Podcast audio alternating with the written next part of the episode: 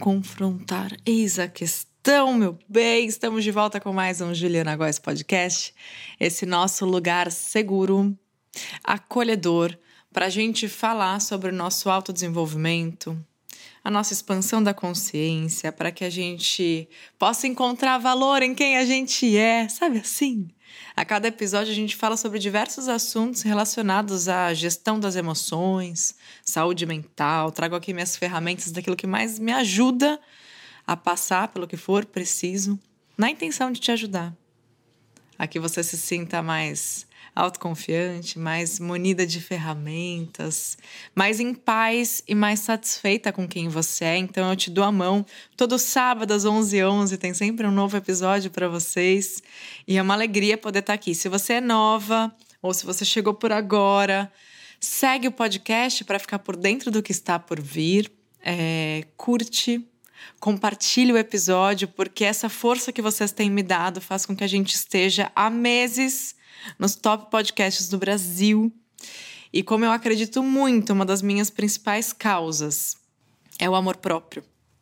E esse desenvolvimento, especialmente das mulheres, é a minha causa. Entendeu? Eu quero que vocês sejam felizes, que vocês sejam livres, que vocês se sintam fortes e preparadas para o mundo e para a vida. E que seja leve, que seja divertido. Essa é a minha causa. Então, quando vocês compartilham, a gente faz com que mais mulheres e mais pessoas expandam aí a consciência, se transformem e entrem nesse movimento. Isso é muito importante desde já te agradeço por estar aqui se dando esse presente desse momento de qualidade com você.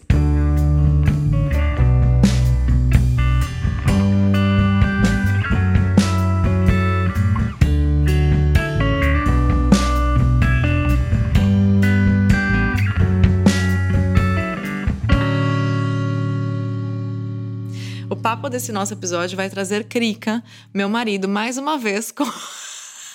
como tópico. Coitado, ele deve estar com a orelha vermelha, gente. Minha sessão de terapia sempre tem crica no meio, tá?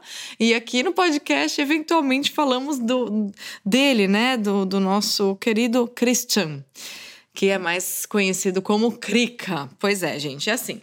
Eu tô num relacionamento com ele há 12 anos. Somos casados há sete anos e, naturalmente, a gente tem as faíscas, né? Eu acho que, primeiro de tudo, é saber o que a gente espera dos nossos relacionamentos e das pessoas e esperar coisas possíveis, esperar coisas concretas, né? Você não entra num relacionamento achando que vai ser aquele amor da sua vida que você vai ser feliz todos os dias. Desculpa, mas eu acho que a gente tem que entender que qualquer relação vai apresentar desafios, qualquer relação vai te ensinar e qualquer relação é uma oportunidade de crescimento e que seja mútuo. Se para para pensar, se você com você tem dias que você não tá feliz com quem você é, como que uma outra pessoa vai chegar de repente na sua vida e te fazer feliz todos os dias? Então assim, né? Muitas vezes a o conto de fadas, a história que você leu quando criança, fez alguns inputs né, no seu cérebro, nas suas crenças, e a gente fica em busca daquele amor perfeito que não existe. Eu tô num relacionamento extremamente saudável, eu tô num relacionamento em que eu me sinto eu mesma, que eu acho que os meus, meus objetivos com relações, sejam elas afetivas, sociais, no meu ambiente de trabalho, é que seja saudável, que seja respeitoso e que eu possa me sentir eu mesma e me, me colocar como sou, ser respeitada também então, acho que basicamente os meus objetivos com relações e que haja troca, né, que a gente possa aprender, são basicamente esses. É, não sei se você alguma vez na sua vida já parou para pensar o seu objetivo com as relações, né? É, então, acho que isso é muito válido. Parece super básico, mas eu acho muito válido. E às vezes você esteve numa relação ou está numa relação porque o seu objetivo era constituir uma família. Só que não houve um outro objetivo paralelo. E de repente você não constituiu essa família. Se você queria ter filhos, não, eles não vieram. Como ficam os objetivos de vocês, né? Então é também importante se ainda existe amor, respeito, se ainda existe a intenção de estar nessa relação, se você não conseguiu atingir os objetivos iniciais, que vocês reconversem sobre novos objetivos né? Eu acho isso super importante, que muitas vezes sua relação ela tá saindo do eixo. Vamos colocar, vocês sabem que eu não gosto muito de usar certo e errado, né, para sair dessa dualidade. Mas muitas vezes sua relação está num momento de desafio, de desequilíbrio, e você não sabe por quê. Mas é porque inconscientemente talvez você tenha uma intenção, você tivesse uma intenção, um objetivo com aquela relação que não foi atingido. E não é culpa sua e não necessariamente culpa da pessoa, mas as circunstâncias da vida fizeram com que não houvesse a conclusão daquele objetivo. Já parou para pensar nisso? Eu nunca parei. Eu tô pensando agora, porque às vezes enquanto eu falo com vocês, vem umas coisas e eu vou passando adiante. Então, assim, é rever os objetivos que você tem nas suas relações, independente da esfera. É, eu acho que é uma forma de apro aproximar, estreitar os laços, rever os porquês recalcular rotas, entender nortes. Por que, que eu tô falando tudo isso? É porque eu brinquei que o Krika tá sempre na, na minha pauta de terapia, porque o meu relacionamento é super importante para mim. Não quer dizer que o meu relacionamento tá acabando, que é um problema, que eu sempre vou falar sobre isso, mas é porque é uma forma de nutrir, é uma forma de entender sempre como melhorar, é uma forma de entender em que fase nós estamos quando são duas pessoas, cada uma está vivendo uma fase. E se alinhar é um constante jogo da vida, né? De você tá ali andando ao lado do outro, às vezes você vai ficar um pouco para trás, às vezes você tá ali um pouco para frente. Então, como que vocês vão fazer nessa dança da vida de uma forma sincrônica e harmônica? Então, eventualmente, ele isso é o nosso tema aqui na terapia, porque eu acho que é uma forma de cuidado e de carinho e de atenção que merece. E o que eu quero trazer para vocês foi uma situação que eu me vi é, nessa semana mesmo. Eu e o Krika, a gente teve uma conversa sobre trabalho. E daí, é, nós temos perfis muito diferentes. Ele, é, ele tem um perfil muito mais dominante, né? E eu tenho um perfil mais estável. Então, dentro desse lance do, dos perfis, é, tem um choque de realidade. E, e, eu acredito que quando existe né, esse choque de realidade, você tem várias possibilidades. Ou esse choque de realidade vai causar muita faísca e eventualmente afastar, porque não existe ali um. Você não torna singular né? Você, ao invés de aproximar, você afasta, ao invés de confluir, você não encaixa. Então, muitas vezes acontece isso quando são perfis muito diferentes. Só que o outro lado da moeda é você, quando você está disposto a respeitar que o outro é diferente, e você está disposto a respeitar quem você é, e entender que dá para coexistir, quando existe esse respeito aplicado, você aprende. E aí você vira chaves, entendeu? Porque se você tá no nível da resistência, de falar, meu, por que, que ele faz daquele jeito? Por que, que ele é daquele jeito? Porque, meu, é um saco quando ele vem falar de trabalho para mim de uma forma incisiva, porque ele é dominante. Tipo, se eu for tentar mudar ele, gente, desculpa, mas eu vou passar o resto da minha vida num nível de frustração intenso. E muitas vezes eu vou acabar prejudicando uma relação super valiosa porque eu não me permiti entender que ele é daquele jeito e que eu preciso respeitar. Aí a gente precisa fazer parênteses aqui. Não quer dizer que você vai ter que engolir a pessoa do jeito que ela é, porque existe um limite. Limites são extremamente importantes. Às vezes a pessoa está faltando com valores que não são negociáveis. Se ela falta com o respeito, Aí precisa sim ser questionado. Aí não é, ah, vou abraçar porque ele é daquele. Não. Isso precisa ser conversado. Precisa haver limite. Se a pessoa falta, acho que às vezes até com cuidado, se ela negligencia alguma coisa, isso precisa ser conversado. Precisa haver um limite. Então, assim, quando você respeita alguém dentro das características que essa pessoa traz, não quer dizer que você vai abraçar, fechar os olhos e parar de impor os seus limites e as suas condições. E eu acho que essa é a arte do se relacionar. Baseado na conversa, na comunicação. É o que eu falo para vocês que o sucesso e o fracasso das relações está na comunicação ou na falta dela. Precisa haver Não só os objetivos, eles precisam estar lá, como os acordos. Dentro desses objetivos, quais são os nossos acordos, né? E aí, o que, que aconteceu, Krika? Ele veio falar umas coisas de trabalho, porque a gente tem, desde o ano passado, é, implementado mais método no nosso trabalho. Né? Eu faço isso há 13 anos criando conteúdo e a gente tem implementado mais método, mais velocidade, automação de algumas coisas, é, criado um fluxo inteligente para que o meu conteúdo chegue a vocês da forma mais leve possível. Só que sempre quando você está fazendo ajustes, você vai testar.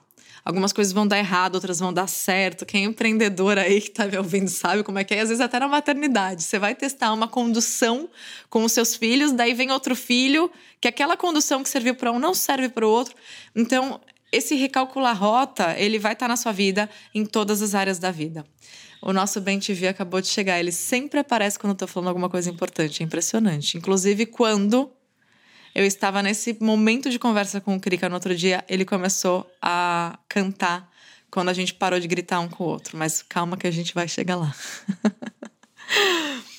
então, assim, gente, eu acredito que, que nesse momento, né, de, de novos objetivos, de implementações e tudo mais, geram muitas vezes gera um certo estresse porque você está ali validando, você está numa velocidade diferente, você está saindo da zona de conforto. E sair da zona de conforto gera ali desconforto, né?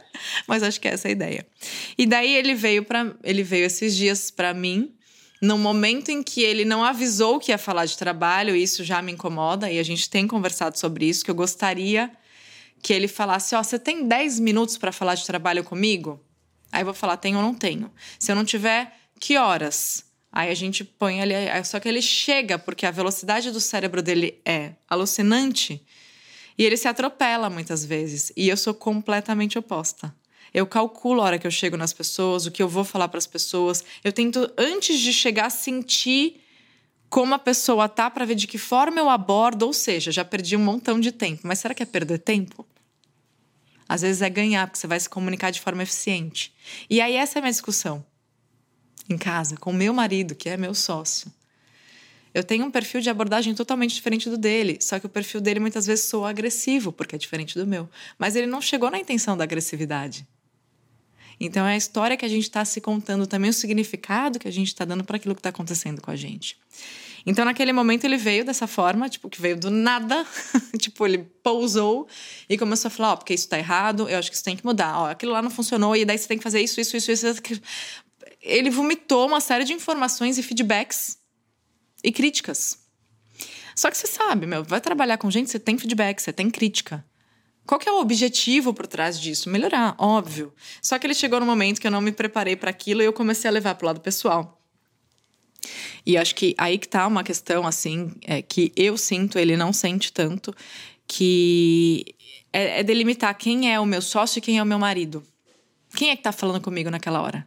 Então, essa é uma dica um para você. Para você que, que transiciona na relação por entre papéis diferentes, né? Trabalho, tal, não sei lá. Quem é que tá falando comigo? Naquele momento era o meu sócio falando comigo, não era meu marido falando comigo. Então já é um ponto de partida para eu sair do lugar do, do levar para o lado pessoal. Não, é meu sócio, é isso. Ele, ele tem visão e ele é responsável por estratégia. A pessoa de estratégia vai te dar feedback, meu. Ela vai pensar antes de você, ela vai estar tá 10 passos à frente, porque esse é o papel dela, esse é o papel dele. Só que, gente, muitas vezes eu, eu assim, eu criei tanto conflito, tanto conflito, porque simplesmente eu já ia levando pro lado pessoal, eu confundia as coisas, ao invés de sentar, tá, deixa ele falar, depois ouve, não. Então eu criava uma reatividade nesses momentos. E daí, esse dia, eu confrontei ele. Foi a pergunta que eu fiz quando a gente começou, né? Confrontar ou não? Porque ele me trouxe uma série de estratégias que eu não concordei. Ele é o cara da estratégia. Mas eu sou um negócio. E eu não sou só um negócio.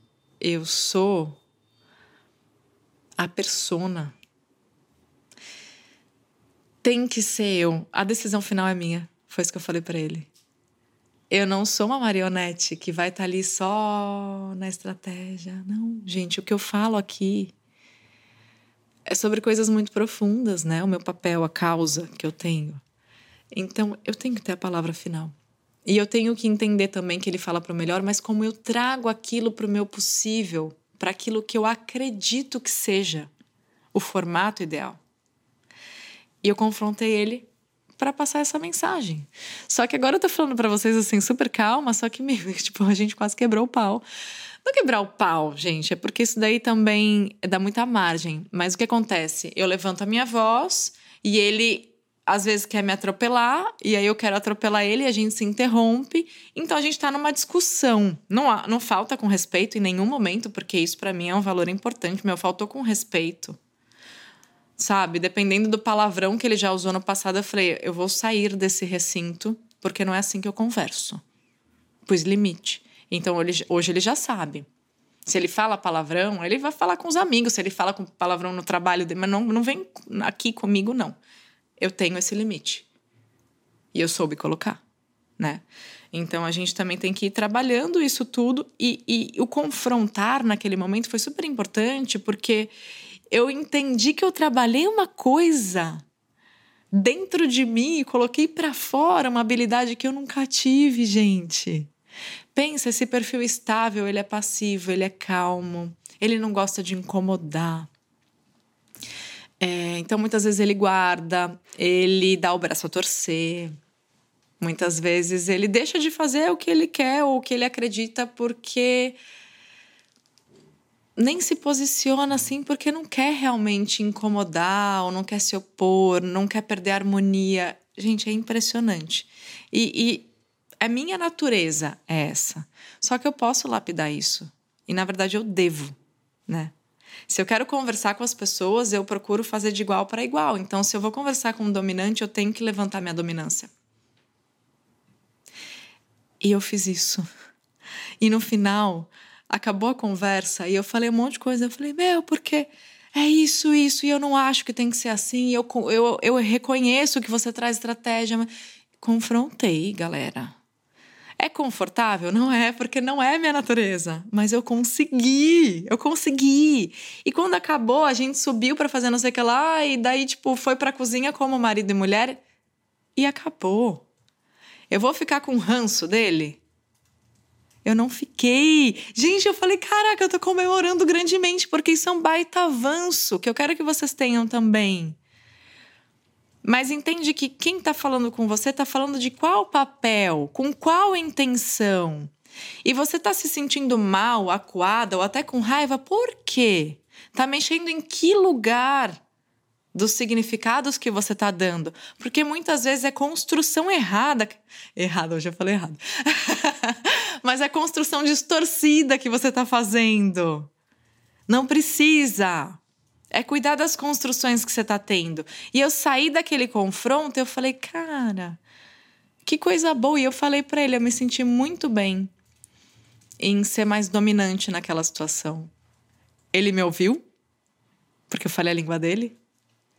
E eu não perdi minha essência também. Eu não fui algo que eu não sou, mas eu soube usar uma habilidade que não nasceu comigo. Né? Isso é desenvolvimento de muitos anos, de muitas coisas que eu fiz de, e eu acredito fortemente. Assim, você que está comigo já deve ter aprendido várias coisas. E tem coisas que você vai despertar ali e que, assim, você vai sentir que virou chave depois de muito tempo. Mas é para você se lembrar que a transformação que você está gerando, ela acontece num tempo muito particular. Não é para ela que você vai colocar prazo. Você vai continuar trabalhando internamente, trabalhando internamente, acreditando, validando, se respeitando no seu tempo, no seu processo. Mas tem coisa que você despertou aqui que daqui a meses ou quem sabe daqui a ano que você vai falar: "Puxa vida, agora sim, senti que melhorei". Mas valide tudo aquilo que você está abrindo de espaço para poder transformar e valide a transformação enquanto ela ainda está embrionária.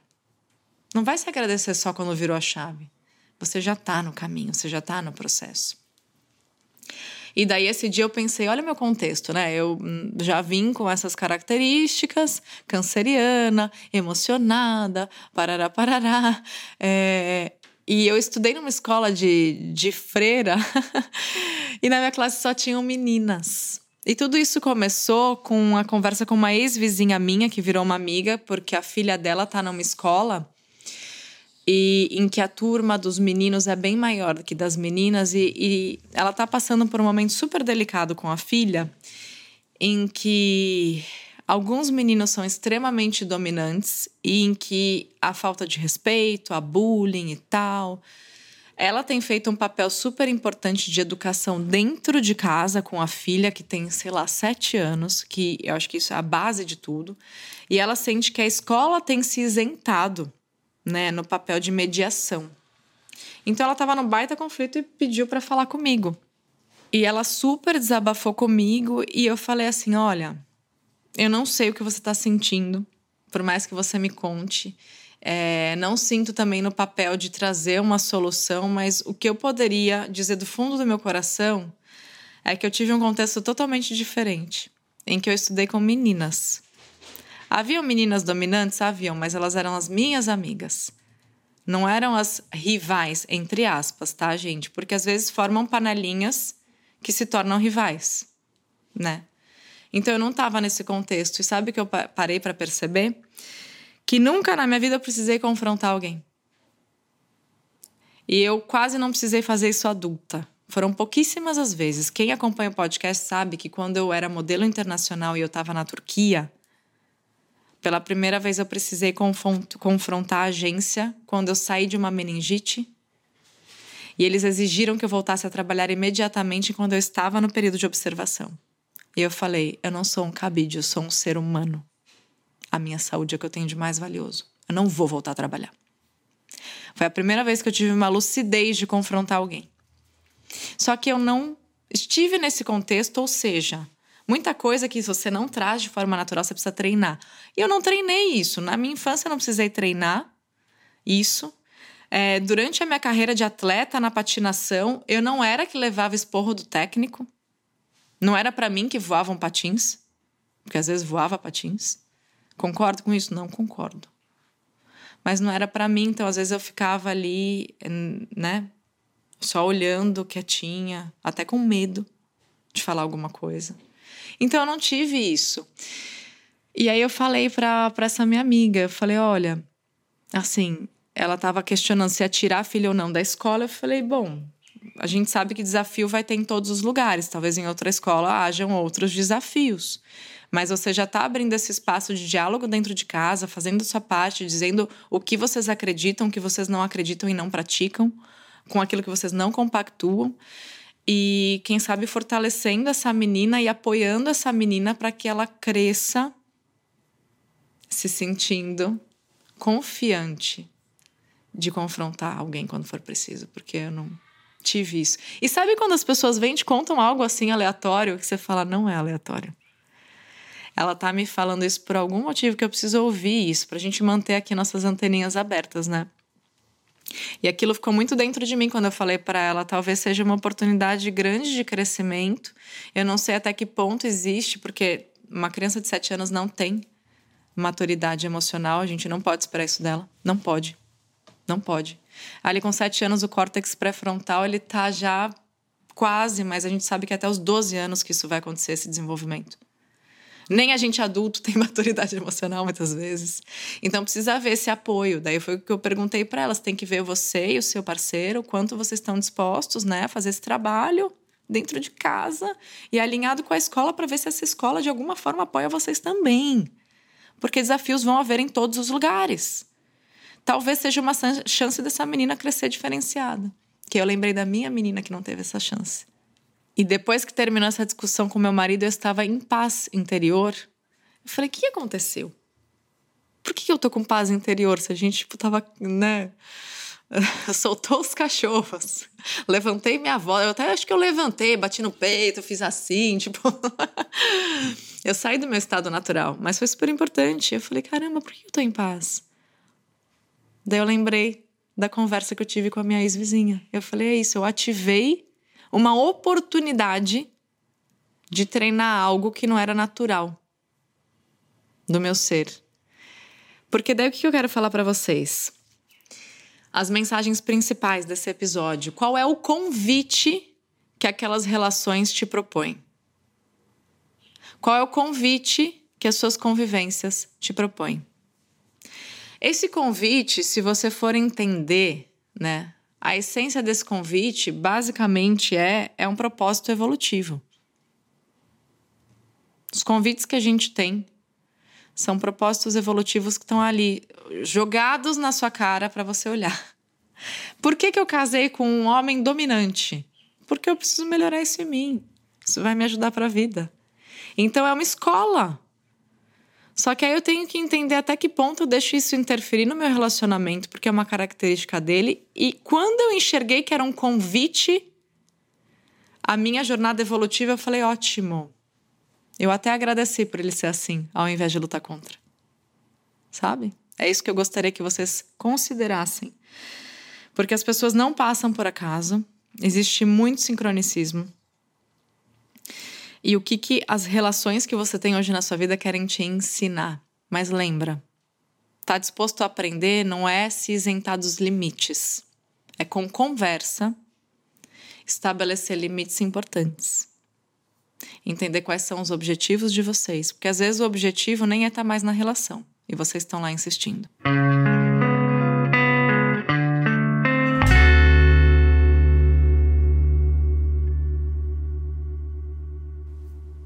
Ai, gente. E as repetições, elas não são coincidências. Está repetindo, está vindo para você, se, se, se essas os conflitos, os momentos, né, de confrontar ou não, porque às vezes você é o que confronta demais né? Qual é o convite? É confrontar de menos, é sair dessa resistência. Às vezes é isso, né? Em que lugar que você tá? E aí, conforme você vai sentindo esse propósito evolutivo e evoluindo, você vai perceber que você vai começar a sair desses ciclos. Eles vão parar de se repetir. E, gente, isso é mágico. Eu juro, isso é mágico. É muito potente, porque você fez o shift, você fez a virada Lembra de uma coisa, enquanto tá aparecendo para você é repetição do que te causa desconforto, do que te tira do seu natural, do seu equilíbrio, é convite para um propósito evolutivo. É algo que você tem que olhar e trabalhar. E aí, eu te pergunto se o seu convite hoje em dia é confrontar mais ou confrontar menos. que a gente possa seguir aí com essa mensagem nesse episódio fiquei muito feliz. E daí eu, eu costumo conversar com a minha criança interior e falar: Olá, Julianinha!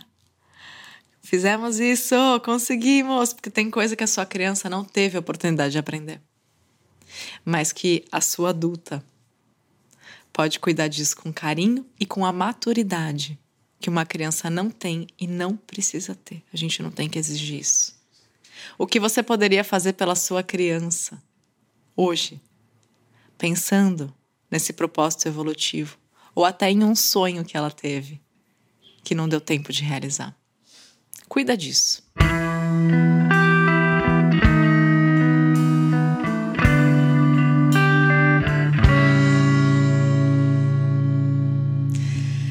Gente, muito obrigada por estar aqui mais uma vez. Lembra de curtir o episódio, compartilha ele com mais pessoas, especialmente aquelas que estão em relacionamentos com dominantes ou aquelas que são dominantes em relacionamentos assim.